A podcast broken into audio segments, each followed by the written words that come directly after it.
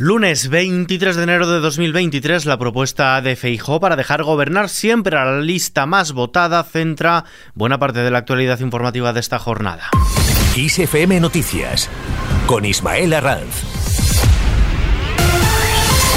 ¿Qué tal? Feijó presenta su plan de gobierno. El presidente del Partido Popular, Alberto Núñez Feijó, ha presentado en Cádiz su plan de calidad institucional que incluye 60 medidas para acabar, dice, con el nepotismo, opacidad y arbitrariedad, entre ellas que gobierne la lista más votada en las elecciones municipales. El presidente popular ha afirmado que su partido impulsa este plan con medidas también como incrementar a cinco años el mandato del fiscal general del Estado, movido, dice Feijó, por la convicción de que somos muchos los españoles hastiados, dice, con el sanchismo. Somos muchos más los españoles moderados, hastiados por lo que el sanchismo está haciendo.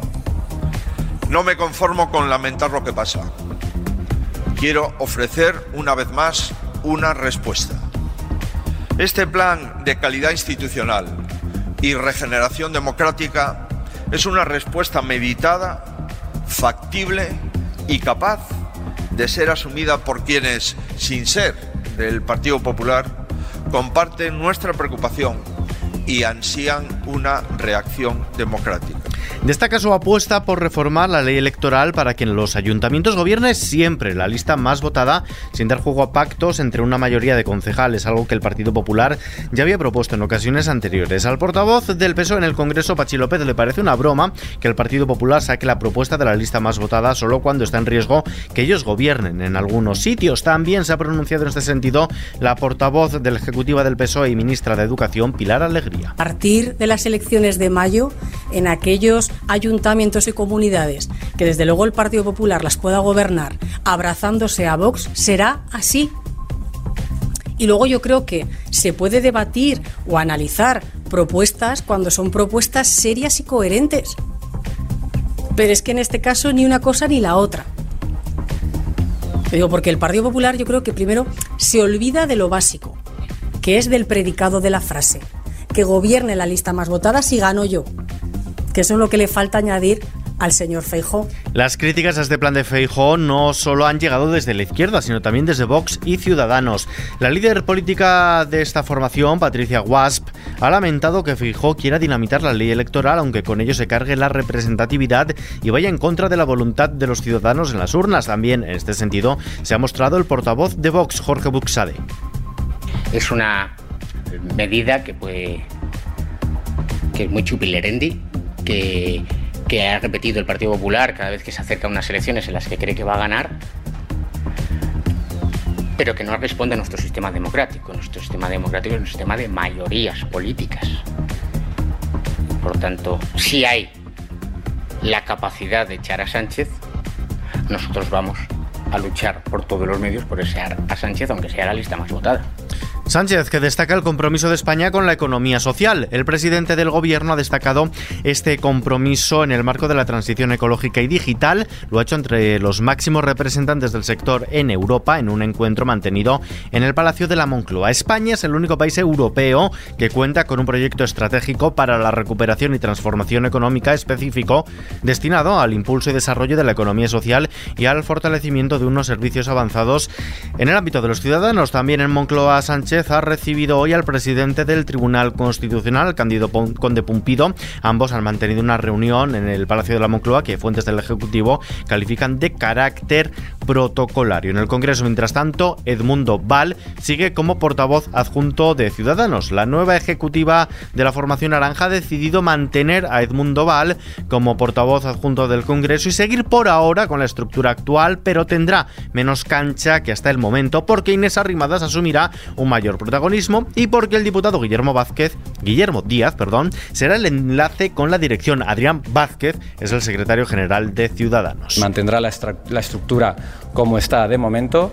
Eh, también anunciarles que hay una gran predisposición de todos los compañeros para seguir siendo el mejor grupo parlamentario que hoy en día tiene el grupo el Congreso de los Diputados y que es la verdadera oposición del gobierno Sánchez.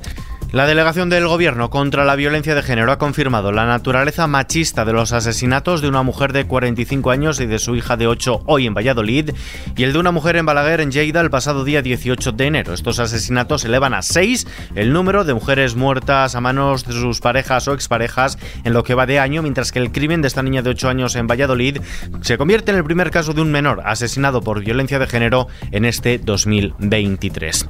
Los médicos de Cataluña se suman mañana a la huelga los médicos de atención primaria de Cataluña están convocados desde este martes a la huelga que ya han impulsado sus compañeros de Madrid y Andalucía, aunque se espera que el seguimiento en esta comunidad autónoma sea mayor el miércoles y jueves, porque esas jornadas también llaman a la protesta desde el sindicato mayoritario Machas de Cataluña. Mientras tanto, la bolsa española ha subido este lunes el 0,29% gracias a los ascensos del 1% de los índices neoyorquinos en Wall Street y tras conocerse la mejora de la confianza del consumidor de la eurozona en enero por encima de lo esperado. El índice de referencia del Parque Nacional, el IBEX 35, ha avanzado hasta los 8.944 puntos. En el año acumula una subida del 8,69%. El euro se cambia por un dólar con 8 centavos. Y a continuación, vistazo a la previsión del tiempo.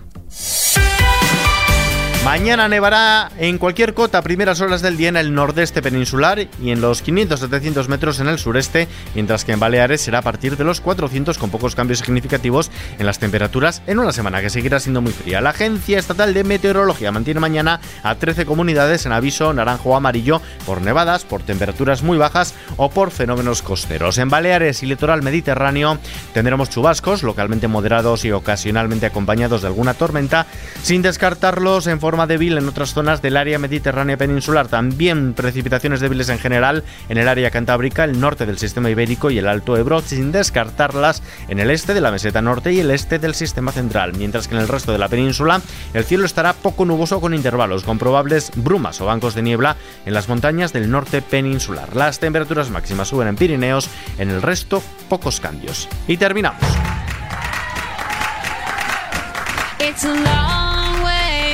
Madonna no deja de sumar fechas a su gira mundial para celebrar sus cuatro décadas sobre los escenarios. La cantante ha anunciado una segunda fecha para actuar en Lisboa. Será el próximo 7 de noviembre, tras agotar las entradas del concierto previsto para el día anterior en menos de una semana. Ambas citas están enmarcadas dentro de esa gira mundial Madonna The Celebration Tour, que tendrá lugar en el caso de Lisboa, en el Altis Arena, ubicado en el Parque de las Naciones Lisboeta. También en Barcelona ha tenido que duplicar fecha. Con esta cita, con esta noticia, nos despedimos por hoy, pero la información continúa puntual a su cita cada 60 minutos en Kiss FM y ampliada aquí nuestro podcast Kiss FM Noticias. Gustavo Luna en la realización. Un saludo de Ismael Arranz. Hasta mañana.